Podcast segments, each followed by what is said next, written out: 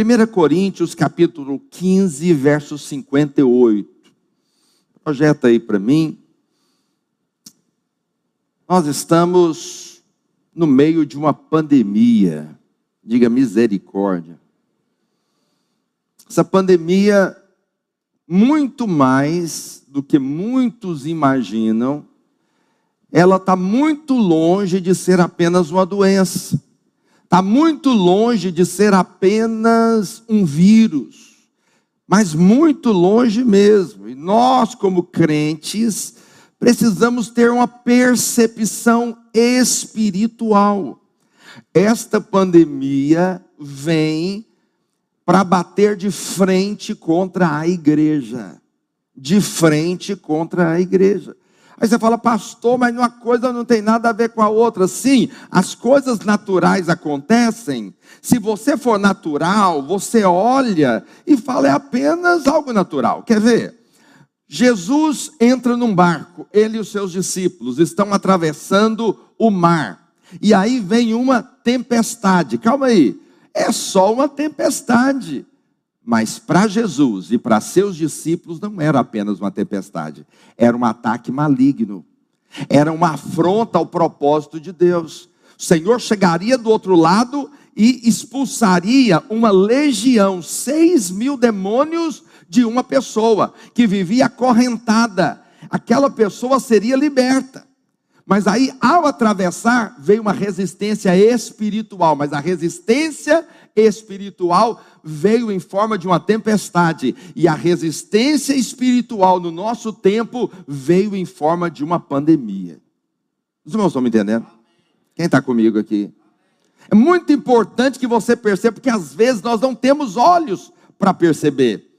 Eu, eu, gosto da história quando, quando Eliseu, Eliseu está acampado, dormindo, ele e o seu servo, e o, o discípulo de Eliseu chamava Geazi, e eles estão acampados, e o exército da Síria é, está acampado, preparando para a guerra. A guerra era assim: preparavam um exército de lá, um exército de cá, e eles marcavam o dia de ter o confronto. E todo o exército estava acampado, e, e, e então Geazi sai à noite para urinar fazer alguma coisa à noite fora da cabana, da tenda, e quando ele sai, ele vê todo o exército da Síria, ele começa a tremer as suas pernas, e ele entra para dentro, acorda Eliseu e fala para ele: Eliseu, nós estamos perdidos.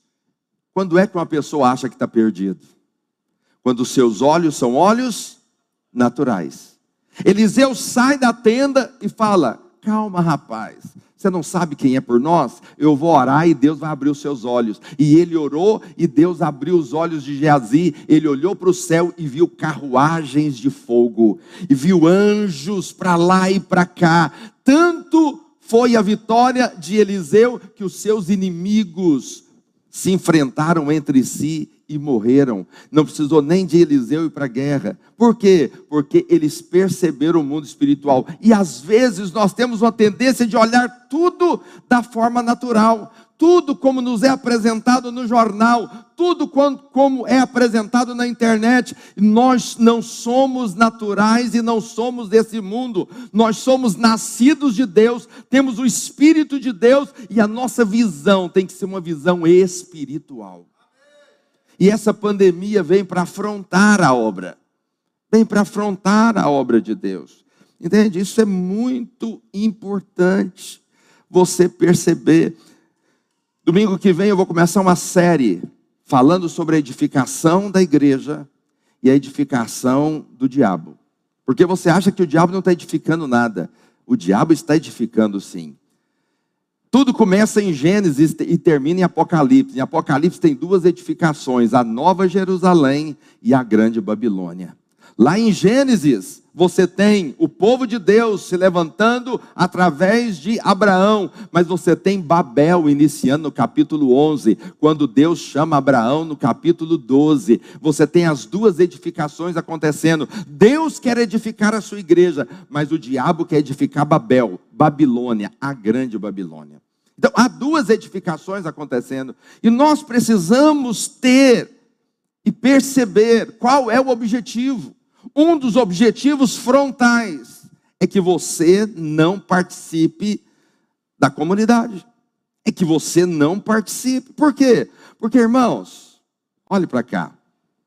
Você não é tão forte como você acha que é. Ninguém é. Eu não sou. Eu tenho descoberto algo, por que, que eu gosto de culto? Você sabe o que, que eu descobri? Por que, que eu gosto tanto de culto? Por que, que eu gosto de tanta programação? Semana retrasada, fizemos capacitação com os discipuladores. Eu preguei três palavras para os discipuladores. Foi um, uma benção, uma benção. Quem estava aqui sabe disso. Ontem e anteontem fizemos uma capacitação com os líderes. Pastor Francisco Vasco esteve aqui conosco. Irmãos, foi glorioso. Hoje tem culto de manhã e à noite. Por que, que eu, eu fiquei pensando, por que? Eu fiquei meditando, eu acordei cedinho hoje. Fui orar e falei, por que, que eu gosto tanto de culto? E Deus falou para mim: você gosta de culto porque você é fraco. Gente fraco precisa de culto. Gente fraco precisa de célula. Gente fraco precisa de Deus. Gente forte não precisa. Gente forte bate no peito e ele faz. Ele não precisa ir na célula. Ele não precisa ir no culto. Ele não precisa de Deus, não precisa de orar, não precisa de nada. Porque ele é forte. E são os fortes que caem. Os fracos não. Paulo chega a dizer o seguinte: quando eu sou fraco, aí é que eu sou forte. Entende o que eu estou dizendo? Por que, que nós precisamos? E por que, que isso vem afrontar tão grande a obra? Porque o alvo é que você caia. Qual que é o alvo do diabo? Que você caia. Eu queria mostrar para você. Primeiro eu vou ler esse texto. Rapaz, me trouxeram uma água. Que a garganta agora ela vai encolher. Diz que para pregar tem que tomar água morna, né? Vou esperar ela esquentar um pouquinho, aleluia. 1 Coríntios 15, 58, a Bíblia diz o seguinte: Portanto, meus amados irmãos, sede o quê? Sede o quê? Firmes, inabaláveis. Mas não é só ficar firmes e inabaláveis, você tem que ser abundante na obra do Senhor. O texto está dizendo o seguinte: nós temos que permanecer firmes inabaláveis, não só firmes e inabaláveis, mas eu vou servir a Deus com abundância. Entende? Esse é o conselho. Mas eu queria mostrar para você qual o caminho da queda. Porque nós estamos no meio da pandemia. Tem muita gente caindo. Quando eu digo caindo, olha aqui para mim. Eu não estou falando de cair na imoralidade. Eu não estou falando de trair a mulher. Não estou falando disso. Eu estou falando de cair na fé. Tem muita gente caindo. Agora, qual é, o caminho da queda? Nós temos que ser alertados, porque a Bíblia diz que aquele que está de pé, veja que não caia. Não caia. Entende? Todos nós somos passivos de queda. E nós precisamos entender qual o caminho da queda. Para quê? Para não cairmos. Eu queria usar o exemplo de Pedro, porque o exemplo de Pedro é sequencial. A maneira que Pedro caiu é sequencial. Uma coisa levou a outra. E nós precisamos de percepção espiritual hoje para não cairmos. Projeta para mim aí, Lucas 22, 31. Vamos ver quais são os estágios. Eu vou te mostrar sete estágios da queda. Quantos estágios? Sete estágios. Pedro caiu. Quais foram os estágios da queda de Pedro? Lucas 22, 31 diz assim: Simão, Simão, eis que Satanás vos reclamou para vos peneirar como trigo. Eu, porém, roguei por ti, para que a tua fé não desfaleça. Tu, pois, quando te converteres, fortalece os teus irmãos. Você vai, tem que ter a fé fortalecida para você e fortaleceu seus irmãos. Verso 33. Ele, porém, respondeu: olha o que, que Pedro respondeu: Senhor, estou pronto a ir contigo, tanto para a prisão como para a morte. Mas Jesus lhe disse: Afirmo-te, Pedro, que hoje, três vezes me negarás, três vezes negarás que me conheces antes que o galo cante. Calma aí. Qual que é o primeiro estágio de enfraquecimento para queda? Primeiro estágio de enfraquecimento para queda é chamado de autoconfiança. Você pode falar junto comigo? Um, dois e. Autoconfiança. É quando você confia em você. Pedro falou: Senhor, tem esse negócio não. Jesus está falando para ele: Pedro, Satanás requereu o seu nome, a coisa vai ficar feia.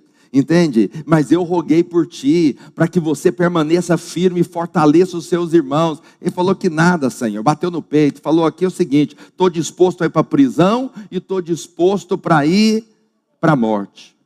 Eu tive um vislumbre disso na reunião de presbitério essa semana.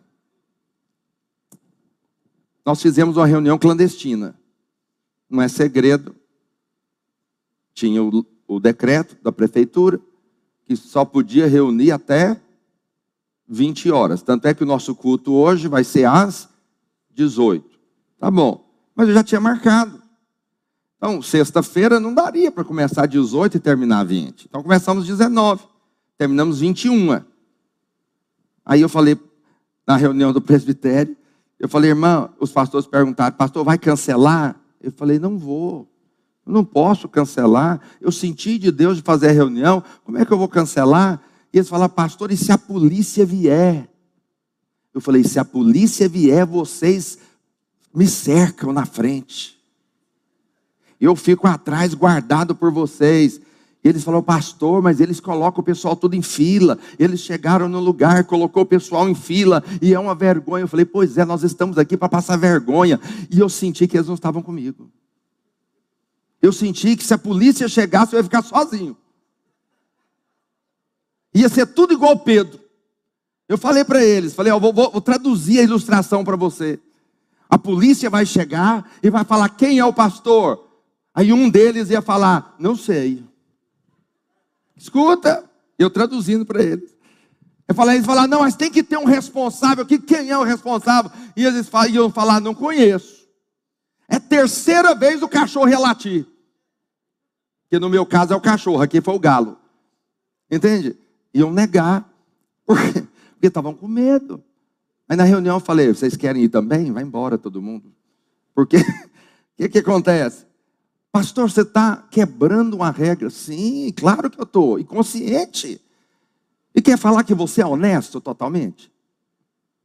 Quem aqui tem coragem de levantar a mão e dizer que paga todos os impostos? Quem tem coragem de falar isso? Eu não pago. Então eu sou terrível mesmo. Você tem um pastor ruim. Entende? Porque eu não pago todos os meus impostos. O que eu puder economizar, eu economizo. Entende? E, e não acho que, tô, que tem gente honesta nesse ponto. Mas aí é o seguinte: nós somos, preste atenção, nós somos honestos, nós não somos honestos em tudo, mas como a igreja, nós, nós temos problema. Aí os irmãos, os próprios irmãos nos atacam, dizendo que irresponsabilidade, que não sei o quê, que aquilo outro. Mas as coisas que ele quebra não são irresponsáveis. Por quê? Porque é espiritual. Os irmãos estão me entendendo que é espiritual, irmãos. É espiritual. Sabe, tem um irmão que ele, eu estou no pé dele para vir no culto, e ele é uma dificuldade para vir no culto. E ele veio falar comigo, ele sentou na minha mesa com máscara, com máscara, ele ficou, com máscara ele saiu. Mas aí eu vi ele com um grupo de atletas, 15 pessoas sem máscara, abraçados, tirando foto. Quer dizer, para o irmãos, deixa eu falar uma coisa, se você faz algum tipo de exercício, não tem algo pior para contaminar do que exercício sua transpiração, sua respiração. Se você for jogar bola, andar de bicicleta, o que você for fazer, você vai contaminar todo mundo, ou vai ser contaminado, entende? Mas a igreja que é o problema, porque é espiritual. Então, primeiro é a autoconfiança. Quem tem autoconfiança, ele está começando um, um enfraquecimento para a queda. Paulo chega a dizer em Romanos 7, 8, ele diz assim: Porque eu sei que em mim, isto é, na minha carne, não habita bem nenhum. Se você tem dificuldade de falar isso aqui, porque você confia na sua carne. Você tem que olhar e falar: na minha carne não habita bem nenhum. Então você tem que fazer o que Jesus falou, você coloca limites na sua vida. Entende o que eu estou dizendo? Você coloca limites. Irmãos, eu viajo, eu viajo, eu chego no hotel, eu, vou, eu me tranco dentro do hotel. Eu já cheguei em hotéis que o, o, o, como é que chama lá o atendente? Recepcionista falou: o senhor quer o cardápio? Eu falei: não, não vou comer agora. Ele falou: o senhor não está entendendo. Eu falei: o quê? Cardápio das meninas. Ele me ofereceu um cardápio de prostituta. Entende o que eu estou dizendo? Então preste atenção. Eu sei que em mim, na minha carne, não habita bem nenhum. Eu entro para dentro do quarto, tranco a porta e não atendo ninguém. E fico lá e ligo o som e fico quietinho, preso, lá dentro do hotel. Quero saber de nada, eu não saio para comer, peço a comida, como dentro do quarto e fico lá. Alguém fala, pastor, o senhor é terrível, o senhor pode cair em qualquer momento assim. Claro, eu sei que na minha carne não habita coisa boa, aqui só tem coisa ruim. E se eu sei que na minha carne não tem coisa boa, eu preciso de culto, eu preciso de célula, eu preciso dos irmãos, eu preciso orar, eu preciso ler a Bíblia, eu preciso buscar a Deus, eu preciso criar reuniões, eu preciso criar capacitações, porque eu preciso de Deus. Os irmãos estão me entendendo? Quem é aquele que não precisa? É o forte. É aquele que diz: Não, comigo nada acontece. Como não acontece? Como não acontece? Um dia eu cheguei no supermercado, o irmão estava lá com as meninas, o irmão casado com as meninas. Eu falei, irmão, aliás, não falei nada. Segundo dia eu cheguei, o irmão está lá com as meninas. Eu falei, irmão, mas você é casado, rapaz? Pastor, que isso? É normal, normal. Normal até o dia que ele caiu. Entende o que eu estou dizendo? Não tem gente forte desse jeito. Fala para o seu vizinho, você não é forte. Você é fraco. Na nossa carne não habita bem nenhum. Então o que é que nós precisamos? Nós precisamos de Deus.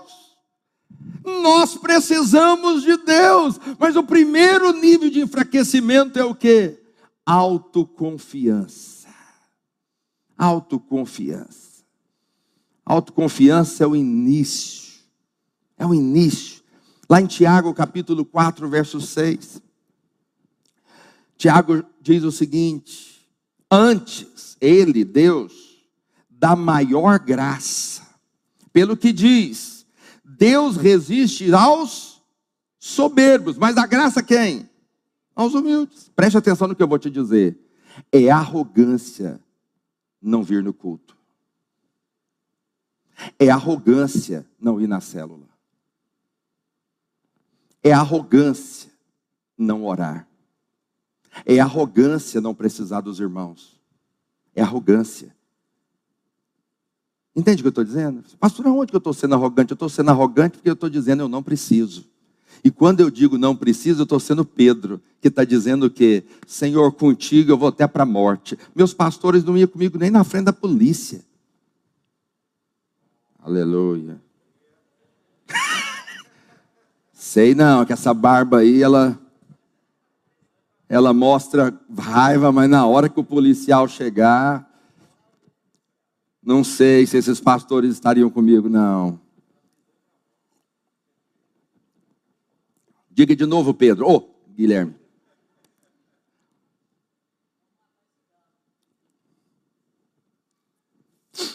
Você é apenas fraco. Tem que entender que nós somos fracos. O homem de Deus não é forte. O homem de Deus é fraco diante de Deus. A sua força está na dependência de Deus. Por isso que eu preciso, irmãos. Eu amo a igreja em célula, porque porque a célula é lugar de ter vínculo, ter amizade, ter relacionamento. Se você não tiver isso, você não tem nada. Ninguém é igreja indo em culto e tem gente que nem no culto vem. No culto você recebe uma palavra de fé, glória a Deus. Você vai sair daqui com a percepção clara da queda. Amém. Mas e aí? A Bíblia diz que estarão dois juntos caindo um, o outro ajuda a levantar. Mas estando sozinho, meu irmão, se você cair, não tem ninguém que te levanta. Ninguém te levanta.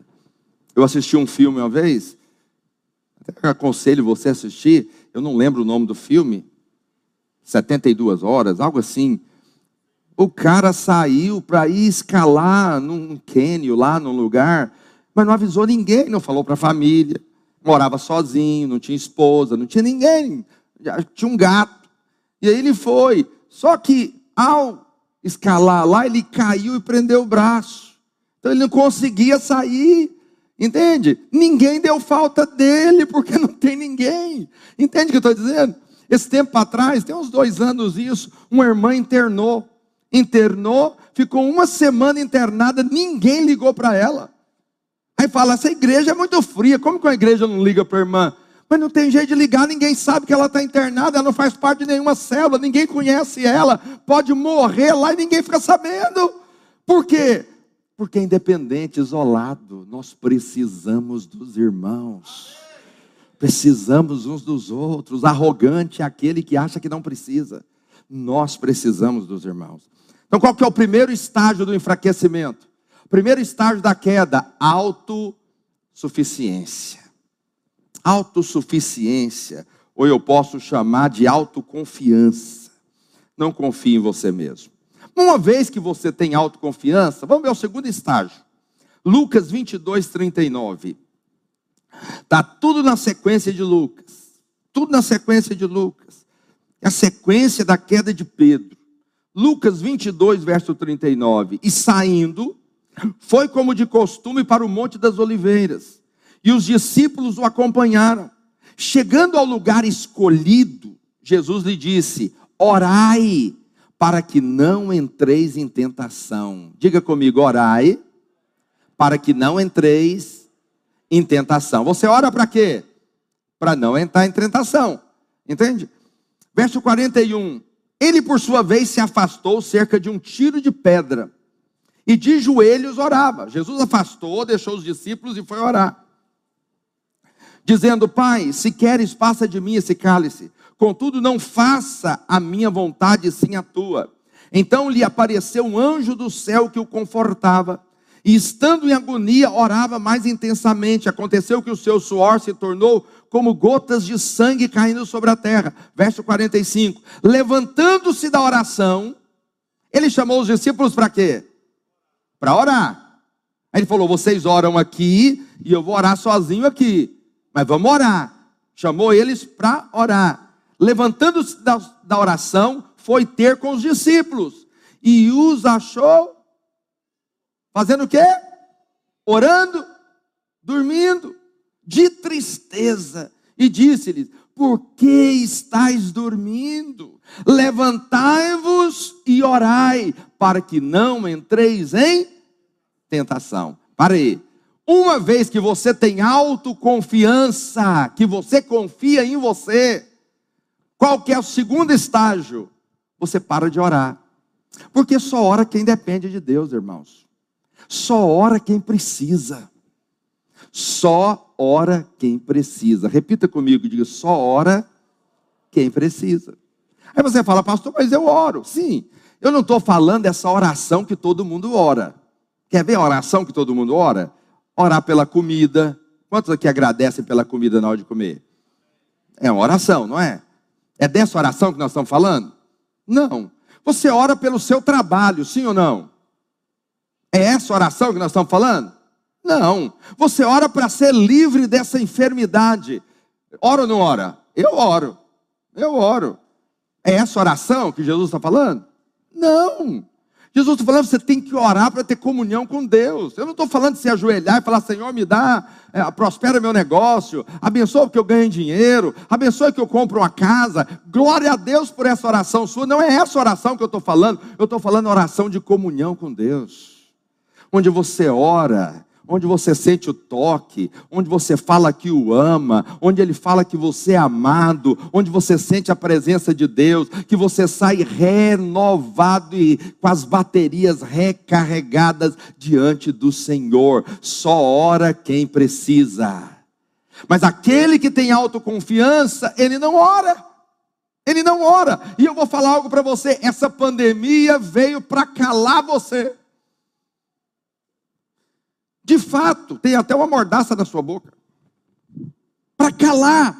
Essa pandemia veio para nos calar. Agora, se esse espírito conseguir nos calar, a nossa oração, calar o nosso louvor, calar o nosso tempo com Deus, ele vai atingir o objetivo. Os irmãos estão comigo aqui?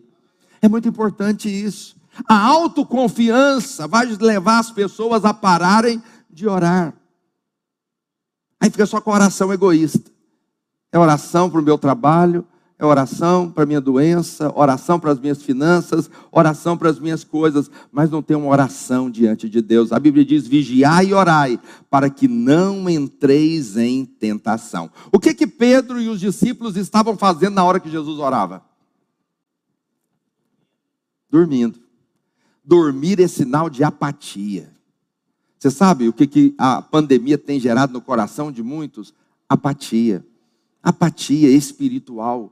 Muitos vão perdendo o fogo e a chama no seu coração, porque porque a pandemia tem gerado isso. Entende? As pessoas começam a gastar mais tempo do entretenimento do que um tempo com Deus. As pessoas começam a gastar mais tempo ociosas do que tempo com Deus. Pessoas que não conseguem mais ler a Bíblia, mas assiste 50 episódios de uma série, mas não conseguem ler a Bíblia.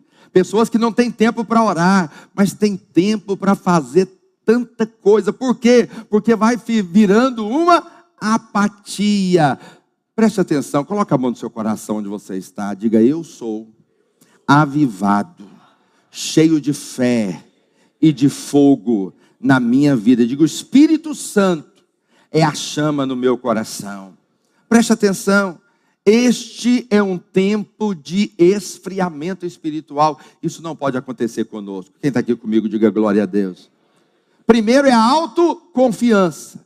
Quem confia em si mesmo para de orar, porque só ora quem precisa. Quem precisa, ora. Vai olhando os estágios. Qual que é o primeiro estágio?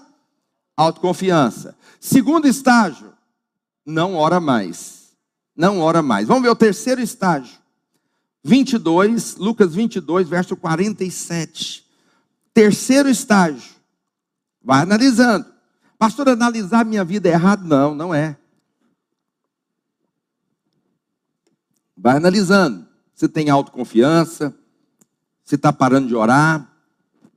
Terceiro, Lucas 22, 47. Falava ele ainda quando chegou uma multidão.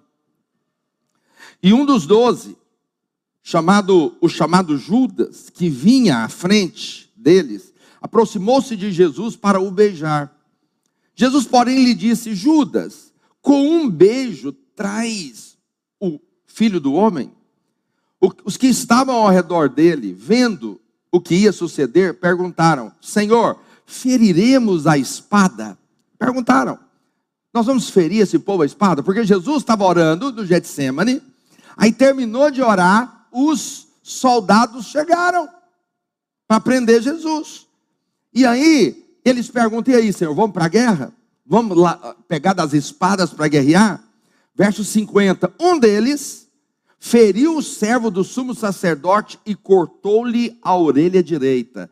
Preste atenção, você acha que uma pessoa arranca da espada para cortar a orelha do outro? O que, que, você acha? Claro que não. Ele deu uma espadada para cortar o pescoço, para arrancar a cabeça fora. O soldado esquivou, e na hora que ele esquivou, cortou a orelha. Pedro foi para matar. Aqui não diz que é Pedro, mas em João diz que foi Pedro. Um deles feriu o servo do sumo sacerdote e cortou-lhe a orelha direita. Olha o que Jesus fez no verso 51. Mas Jesus acudiu, dizendo: Deixai, basta. Tocando-lhe a orelha, curou. Jesus foi lá, catou a orelha no chão, limpou, colocou um cuspe. Porque o cuspe de Jesus é poderoso, né? Curou um cego, não curou? Sim ou não? Deu uma cuspidinha e colou a orelha do soldado, pronto, curou. Pedro ficou sem entender. Mas presta atenção, qual que foi o terceiro estágio da queda de Pedro? Primeiro foi a autoconfiança, eu vou com o Senhor até para a morte. Quem fala isso, quem confia em si mesmo não ora mais. Ele não depende mais de Deus, ele depende dele. Para de orar. Mas aí, quem para de orar, preste atenção, quem para de orar, começa a agir agora na sua força. ele começa a tomar decisões agora por conta própria. Como ele não ora para saber a vontade de Deus, ele faz agora o que ele acha que é melhor. E isso é um problema. Por quê? Porque toda vez que nós fazemos coisas. Você está olhando para mim? Todas as vezes que nós fazemos coisas, elas não são neutras. Pastor, eu só fiz algo aqui. Sim, o que você fez vai ter uma consequência. Seja ela natural ou seja ela espiritual. Preste muita atenção nisso. Deus falou para Abraão: Abraão, eu vou te dar um filho, o filho da promessa. Vai ser uma bênção na sua vida. Vou fazer de você uma nação. Aí o que, que acontece? Abraão esperou, mas demorou. Abraão fez o quê? Dormiu com Agar e teve um filho. Qual foi o nome do filho? Quem sabe? Vamos falar todos juntos? Um, dois e? Ismael. Ismael é o nome do, do menino. Treze anos depois, quando Sara não podia dar luz, Abraão também não podia. O que, que acontece? Deus fez um milagre e trouxe o filho da promessa, que qual é o nome dele? Isaac. Isaac é o filho da promessa. Aí você fala, pastor, mas gerar um filho a mais, um filho a menos, o que que tem? Pois é, deixa eu falar algo para você. Projeta aqui para mim, Gênesis 25, 17. Gênesis 25, 17. Diz assim: E os anos da vida de Ismael foram 137 e morreu. E foi reunido ao seu povo. Verso 18. Habitaram desde Avilá até Sur, que olha para o Egito, como quem vai para a Síria. Ele estabeleceu fronteira a todos os seus irmãos. Quais que eram os seus irmãos? Quem era irmão de Ismael? Isaac. Isaac era o irmão. Eu não sei se você sabe, você não conhece a geografia de Israel. Israel é uma, uma tripa, tamanho do estado do Sergipe. O país de Israel é do tamanho do estado do Sergipe. Ele é pequeno. Ao redor todo, Israel está cercado por inimigos. Todos são inimigos de Israel. Por que, que são inimigos de Israel? Porque são árabes. E árabes é descendentes de quem?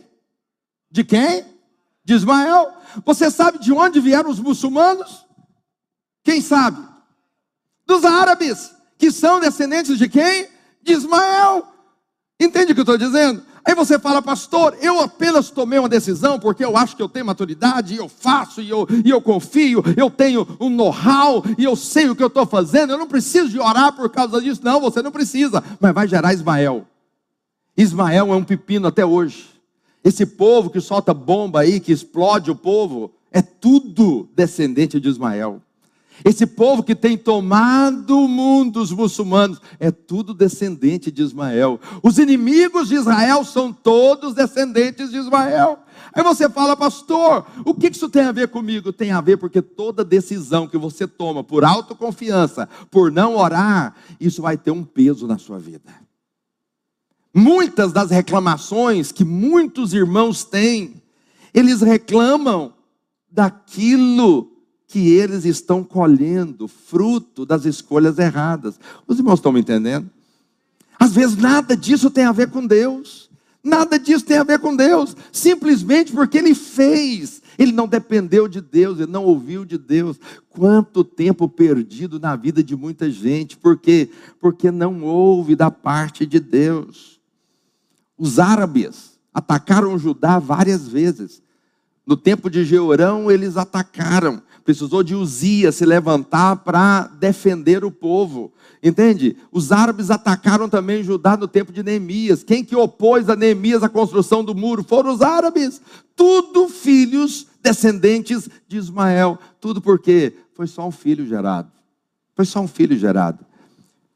Quando nós, quando nós temos confiança em nós, nós paramos de orar. Quando nós paramos de orar, nós começamos a tomar decisões baseado na confiança própria, decisões e escolhas próprias, não dependemos mais de Deus. E aí, isso nos leva ao quarto estágio. Qual que é o quarto estágio? Lucas 20, 22, 54. Está acompanhando comigo? Qual que é o primeiro estágio? Autoconfiança. Qual que é o segundo estágio? Para de orar. Qual que é o terceiro estágio? Escolhas por conta própria, não depende mais de Deus. Aí vai para o quarto. Lucas 22, 54. Então, pretendendo, o levaram e o introduziram na casa do sumo sacerdote. Ponto. O verso terminou? Terminou? Não. O que, que diz o restante? Pedro seguia de longe. Diga comigo, Pedro seguia de longe.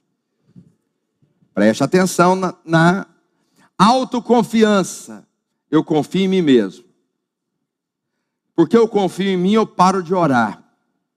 Porque eu paro de orar, eu começo a fazer coisas agora baseado no que eu acho certo ou errado. Entende? Escolha própria. Mas aí, por causa disso, eu começo agora a seguir o Senhor de longe. Pedro começou agora a seguir o Senhor de longe, de longe.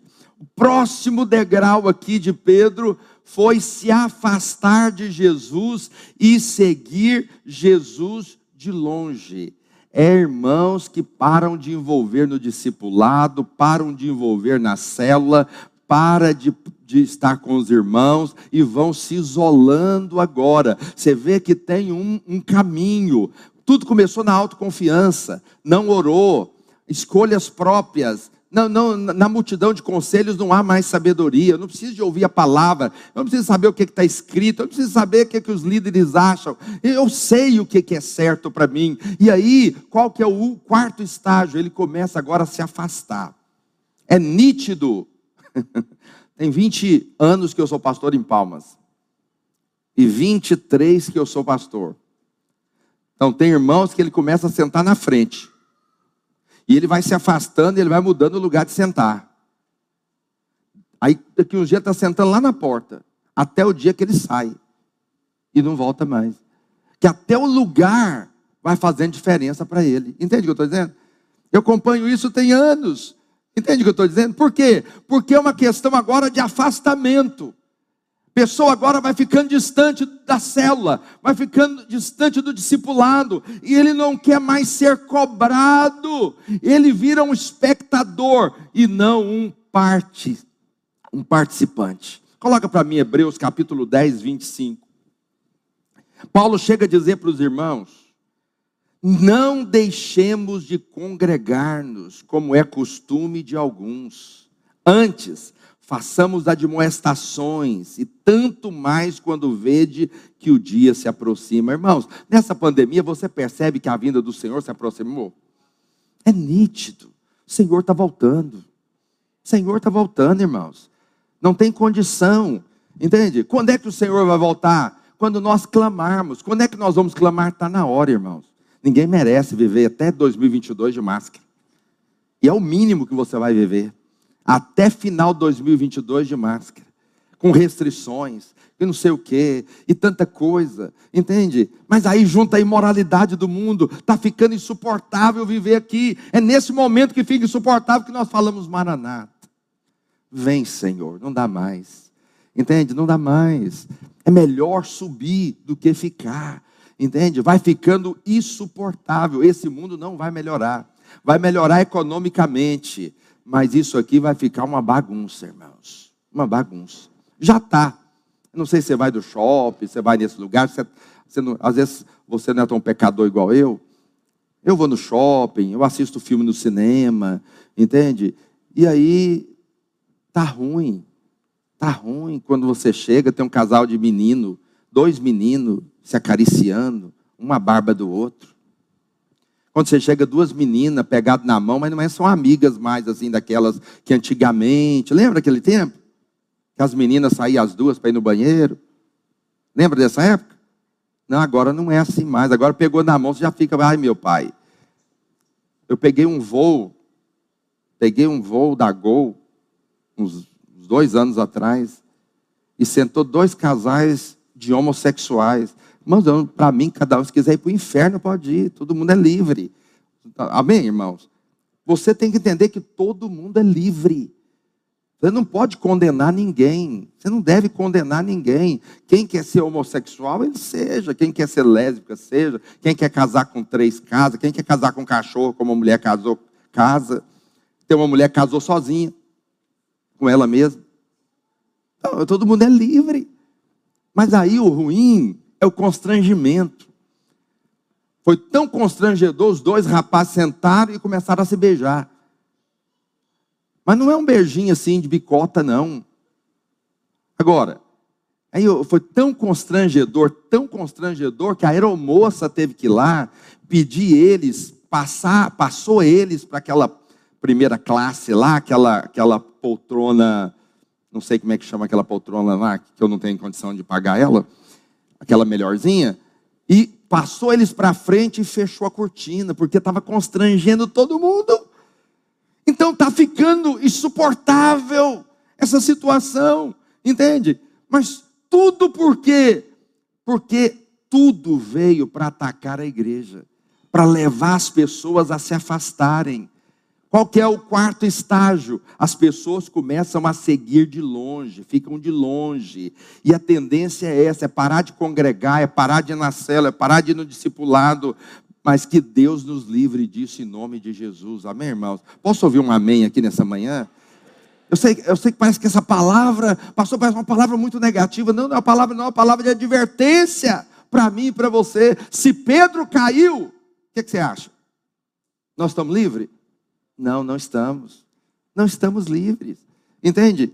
Então, está aqui parou, começou a seguir de longe. A tendência é essa. O irmão para de vir no culto, para de ir no discipulado, para de ir na cela. Ele acha que ele não está indo por algum motivo. Não, não é. É esfriamento. Quantos estão numa cela aí? Diga glória a Deus. Aí você fala, pastor, mas nós estamos no meio da pandemia, como é que eu vou na cela? Do jeitinho que você vai no supermercado, vai na cela, irmão. Quantos vão no supermercado aí? Vai na cela. Quantos trabalham? do jeitinho que você vai trabalhar, vai na célula. Entende? Pastor, mas eu tenho protocolo de segurança. Põe protocolo de segurança na célula. Senta lá na porta. Se for uma área, senta lá no canto. Mas vai, irmão. Diga aleluia, mas vai, não deixa de ir. Isso vai terminar só em 2022. Você vai ficar até 2022 sem ir numa célula. Até 2022 sem ir no culto. Eu estou falando é para os que estão fora, não é para você, porque você está aqui, diga aleluia. Mas é importante isso aqui. Entende o que eu estou dizendo? A previsão é essa. Você só vai tirar essa máscara dezembro de 2022. Entende o que eu estou dizendo? Essa é a previsão mínima. A vacina não vai adiantar nada para isso agora. O que, que nós vamos fazer? Vamos manter a nossa fé viva, irmão. Vamos aquecer a fé um do outro. Vamos espivitar a fé um do outro. Você sabe o que é espivitar? Quando você, você coloca fogo lá no carvão e o carvão começa a apagar, você dá uma mexida e o fogo reacende de novo. Dá uma mexida no irmão, dá uma mexida nos irmãos da cela. Lança uma palavra de fé, lança uma palavra de ânimo. Entende? Nós não vamos cair, porque nós somos advertidos, nós vamos ser alçados e levantados na palavra da fé diga aleluia. Isso é importante para nós. Mas eu não quero te enganar, esse cenário existe. Esse cenário existe. Quarto estágio é que ele começou a seguir de longe. Vamos, vamos ver os estágios aqui. O primeiro é o quê? Autoconfiança. Quem confia em si, o que, que acontece? Não ora. Ele para de orar. Se ele confia em si e para de orar, qual que é o terceiro estágio? Ele toma as decisões por conta própria, ele não depende de Deus mais. E quem toma decisões por conta própria, o que, que acontece? Ele vai começar a seguir Jesus é de longe agora. É aquele que está à beira do caminho, ele não está no meio, ele não está no centro, ele não está envolvido, ele fica só de fora olhando espectadores. O pior posição que tem é o espectador. Já viu o tanto de técnico que tem de futebol? Quem gosta de futebol aí? Quem torce para o Flamengo? Diga misericórdia. Que que é, eu não torço para time nenhum, então, irmãos, para mim tanto faz. Eu torço por Barcelona, pronto. Então, ou ir para o Brasil na época de Copa, quando não jogar com a Alemanha. Aí eu torço para o Brasil. Entende? Então o que acontece? O cara não é jogador, ele não está lá, é, mas de fora ele é um técnico. Ele fala: esse técnico tinha que fazer, ele tinha... porque ele é só espectador. Entende? Quem é espectador dá pitaco em tudo, reclama de tudo, fala de tudo, mas não faz nada. Você está me entendendo? Meu irmão, não fale da célula, faça. Tudo que você perceber que é ruim, Deus está te chamando para fazer. Ah, eu tinha que ter um líder melhor, pois é você que Deus levantou. Vai lá e lidera então e mostra como fazer. Diga aleluia. Ah, eu acho que o culto tinha que ser, então vem aqui fazer diferente, irmão. Ah, eu acho que o louvor, então vem cantar aqui, pega o violão e vamos ver o que, que você vai fazer. Entende? Toda vez que você perceber algo, Deus está te chamando para consertar aquilo. Está me entendendo? Ah, eu queria que a célula fosse. Então vai lá fazer. Eu queria que na célula o lanche não fosse um, um quixuque com bolacha, que fosse um camarão. Pois compra o camarão e faz e leva, pronto, toda, não sei que dia que é a sua célula, todo sábado. Não, eu gosto de célula que tem comida, panelada, pois toda vez você faz uma galinhada e leva. Deus está te mostrando para você mudar as coisas, diga aleluia. Você é o instrumento de Deus. Se você está enxergando, você é o instrumento de Deus para isso. Amém, irmãos? Mas aí quando alguém começa a seguir de longe, qual que é o quinto? Eu falei que eram sete, né? Meu horário aqui está certo, né? Ok. Qual que é o quinto estágio? Lucas 22, 54. 22, 54.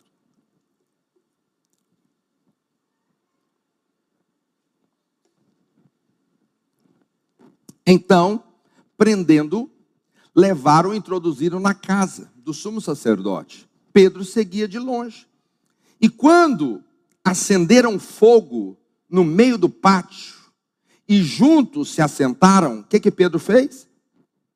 Pedro tomou lugar entre eles. Para aí, Ei, presta atenção na história. Eles foram orar. Aí ele dormiu, não orou. Nem Pedro, nem os discípulos. Jesus chega, aí Jesus é preso. Aí os discípulos saem, Jesus está sendo preso. Aí eles armam uma fogueira na praça e estão sentados lá. Não são os discípulos, as pessoas, os ímpios, armaram uma fogueira. Pedro fez o quê? Ao invés de acompanhar Jesus, o que, que Pedro fez? Sentou na roda dos escarnecedores. Então preste muita atenção agora. Quem confia em si mesmo, para de orar. Quem para de orar, começa a tomar decisões por conta própria. Quem toma decisões por conta própria, ele vai acabar seguindo Jesus de longe. E quem se afasta da congregação, quem se afasta do culto, se afasta da célula, se afasta do discipulado, se afasta dos irmãos, vai sentar na roda de quem? Dos escarnecedores. O que, que a Bíblia diz?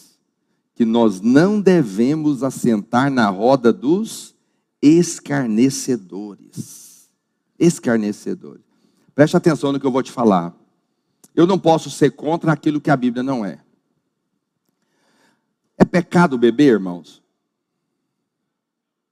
Pensa bem. É pecado beber água? Não estou falando de água. É pecado beber? Esses dias um irmão foi dormir na casa na casa do outro. O irmão viajou e falou: "Dorme na minha casa para olhar". O irmão chegou, pastor, fui dormir na casa, o irmão é líder aqui na igreja. Eu abri a geladeira, tinha uma lata de cerveja. Eu falei: "O que, que você está olhando na geladeira dos outros?" É pecado ter uma latinha de cerveja lá na casa do irmão? É ou não? Pensa bem, é ou não? Claro que não. Não é pecado. Então não é pecado beber, amém? Mas dependendo onde você beber, é pecado. Dependendo do lugar que você está, para você é pecado. Se você, mais baixinho um pouquinho, pode tocar. Então, beber não é pecado, mas dependendo do que você está bebendo e aonde você está bebendo, é pecado. É pecado, sim. Se você estiver na roda dos escarnecedores, é pecado. E se o irmão escandaliza com você beber e você beber, é pecado também. Entende o que eu estou dizendo? Então as coisas não são tão simples como você acha que é. Dependendo do lugar que você está, aquilo que não é pecado passa a ser pecado para você. Entende? O ambiente pode mudar muito. Jogar sinuca é pecado, irmãos? Claro que não, é um esporte como todos os outros, mas dependendo do lugar que você jogar, para você é pecado. Entende o que eu estou dizendo? Claro que é, que vai escandalizar muita gente, vai bater a fé de muita gente. Alguém vai passar e vai falar: Ixi, eu vi o fulano ali e fala o lugar. Você fala: Meu pai, o jogo em si não é nada, a bebida em si não é nada. Entende? A carne sacrificada, diz Paulo, não é nada, mas dependendo de como e onde você faz, pode ser um problema para você. Entende o que eu estou dizendo? Então aí ele começa a sentar na roda dos escarnecedores. A roda dos escarnecedores é terrível, irmãos. Você, olha, eu vou falar algo para você. Amizade de crente com ímpio é só com o objetivo de convertê-lo. Não pode ter outro objetivo. Se você tem prazer em estar com as pessoas lá fora, você está nesse estágio aqui, irmãos. Não, não, não tem como comunhão de luz com trevas. Não dá. O assunto não bate, irmãos. Pensa um homem cristão com amizade com outro homem que não é cristão. O cara só fala de trair a mulher. O cara só fala de pornografia. Como que tem? Não tem. Se o objetivo não é ganhá-lo, você está frito. Você está na rota dos escarnecedores. Os irmãos estão me entendendo? É muito importante que você entenda isso. Tem irmãos que ele é crente, mas o melhor amigo dele é descrente. Como que é isso? Como que bate as coisas?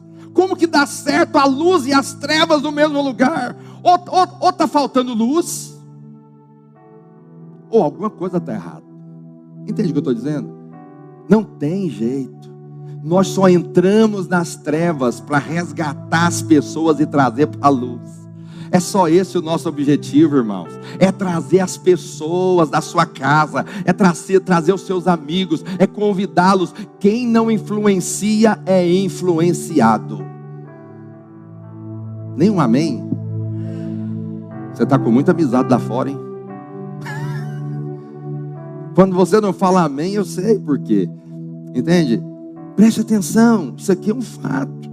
Sinal perigoso que alguém está caindo é quando as raízes estão mais lá fora do que aqui dentro. É um sinal que você está à beira da, da morte, à beira da queda.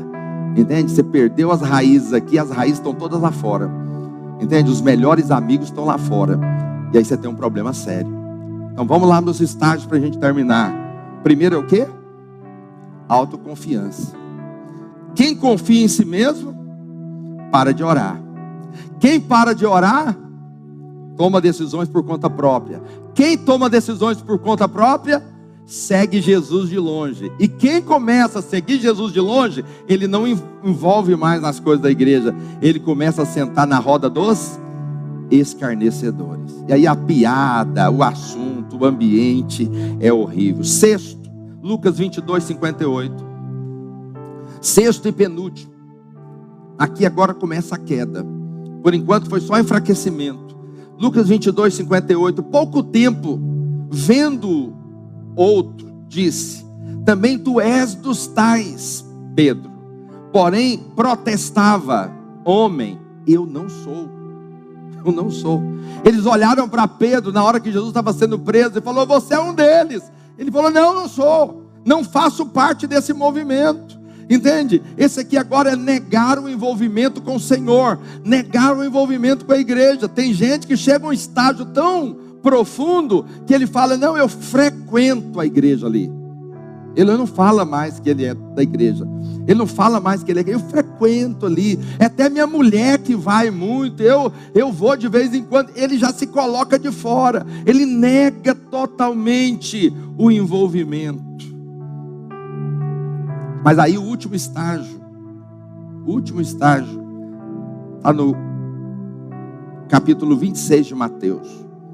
Mateus 26, 71. Diz assim: E saindo para o alpendre, foi ele visto por outra criada, a qual disse aos que estavam: Este também estava com Jesus o Nazareno.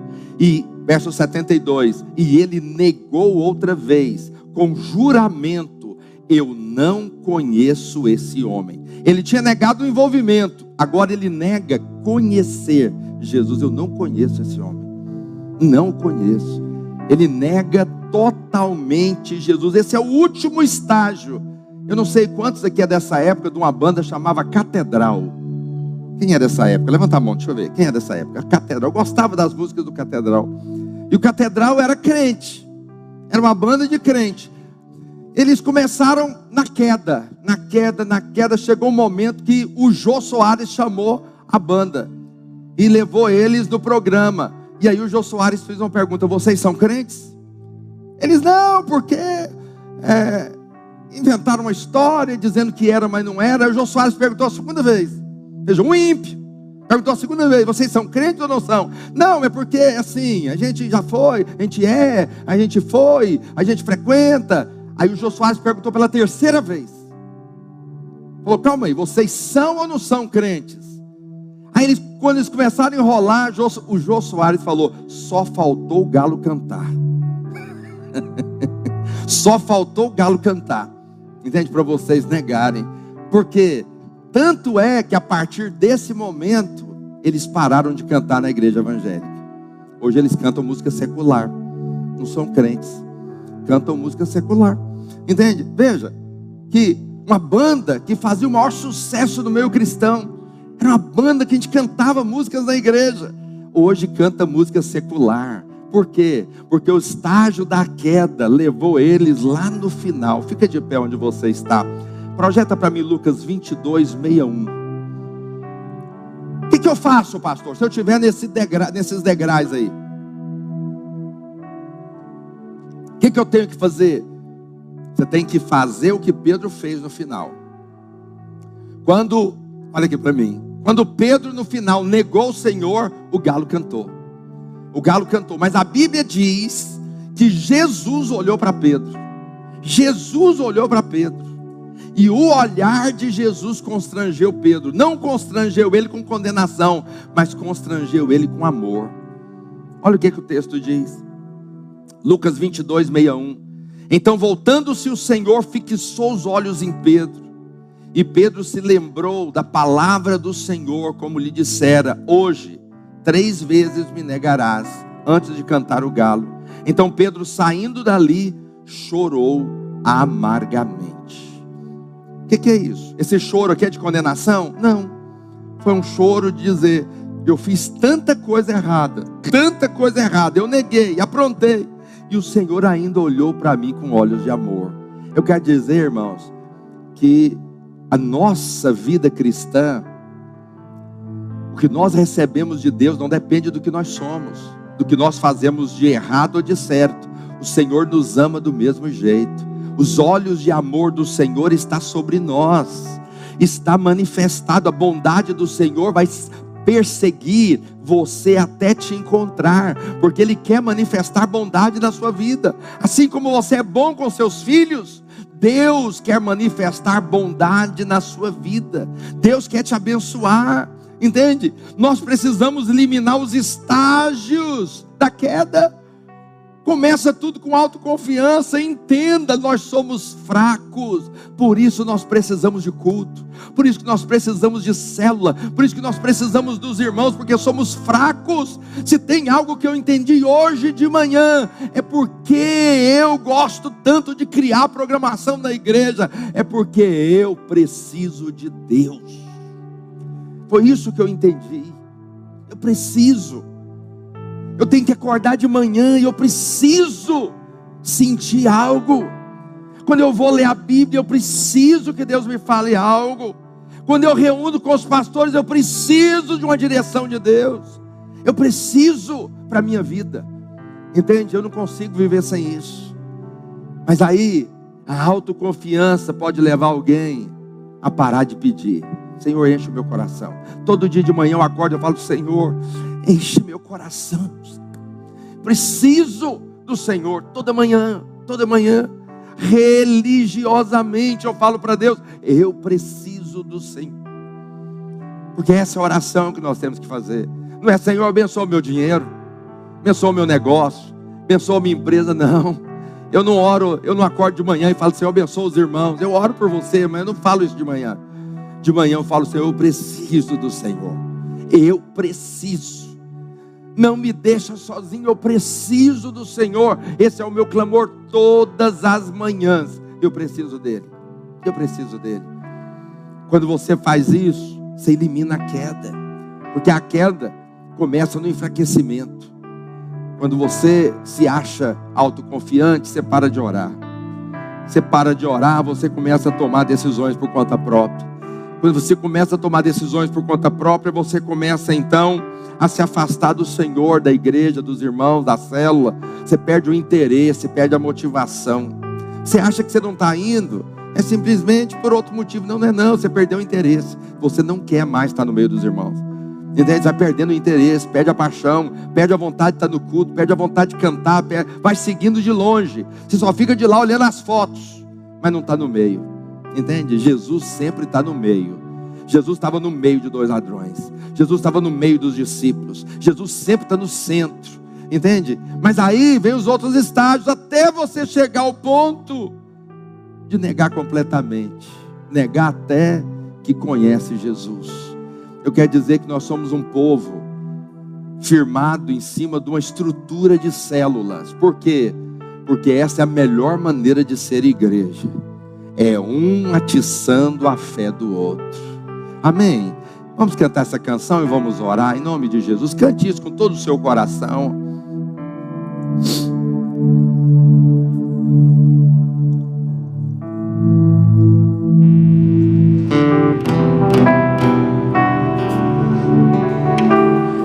aproximei, permaneci, o teu olhar me consumiu. Diga isso. Eu sou todo teu, me aproximei, permaneci, o teu olhar me consumiu. Eu sou todo teu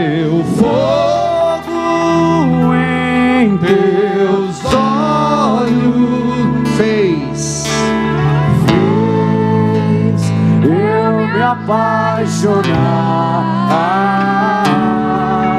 Queimou todos os outros amores, queimou todos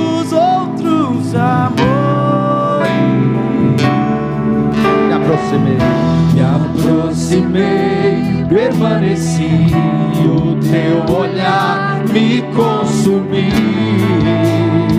Eu sou todo, eu sou todo teu, me aproximei, permaneci, o teu olhar me consumiu.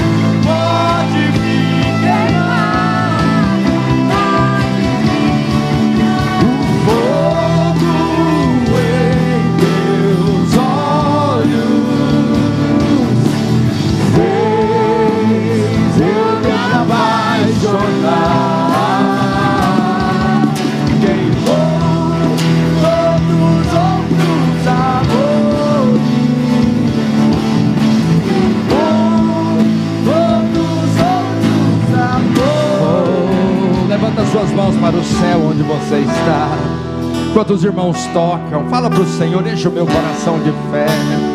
Enche o meu coração, Senhor, nesta manhã. Me livra da indiferença, me livra da apatia espiritual. Senhor, dá-me fogo no meu coração, Senhor. Nós precisamos de Ti, meu Pai. Oh, laera, lara. Oh Espírito de Deus, enche nosso coração de paixão, paixão por tua presença, paixão, oh Deus, pela tua casa, paixão em sentir o teu toque, meu Pai. Deus renova o seu coração nessa manhã. Deus renova o seu coração nessa manhã. Deixa o Espírito Santo te encher de vida, de graça. Oh,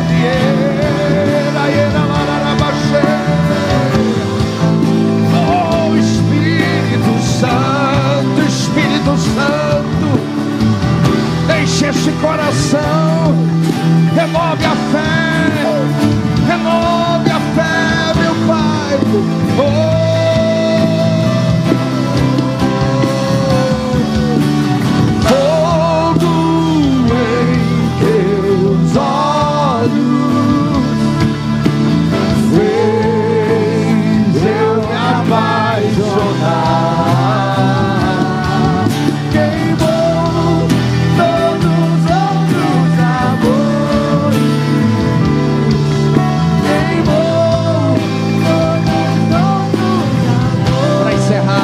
diga fogo. Fogo em teus olhos. Ele fez, fez eu me apaixonar. Queimou todos os outros amores. Queimou todos os outros Aleluia. amores. Onde você está, coloque a mão no seu coração. Senhor, nesta manhã nós declaramos que há fogo na nossa vida, Senhor. Há fogo do teu espírito dentro de nós. Senhor, que incendeia o nosso coração. Incendeia o coração do meu irmão. Diante desta frieza espiritual que está aí fora, diante desta pandemia, ó Deus, que espiritualmente afronta a tua obra, aquece o fogo no coração do meu irmão, ó Deus, aumenta a sua fé, abre os seus olhos espirituais para ver, ó Deus amado, aquilo que o homem natural não consegue ver, leva ele a enxergar as verdades, os anjos, ó Deus, as carruagens de fogo, que ele possa ver, ó Deus, a abundância da vida, o dom da justiça, a graça derramada sobre ele. Ó Deus, que sejamos alimentados, que, ó Deus, possamos aumentar a fé uns dos outros. Palavras de vida sejam lançadas entre nós, para que possamos de fato, Senhor, através da nossa fé, viver diante do Senhor. Ó Deus, provando da tua boa, perfeita e agradável vontade, em nome de Jesus. Diga aleluia. Você pode dar uma salva de palmas para o Senhor. Aleluia. Cairão mil, dez mil, mas você não será atingido. Deus te abençoe e te dê um almoço abençoado em nome de Jesus.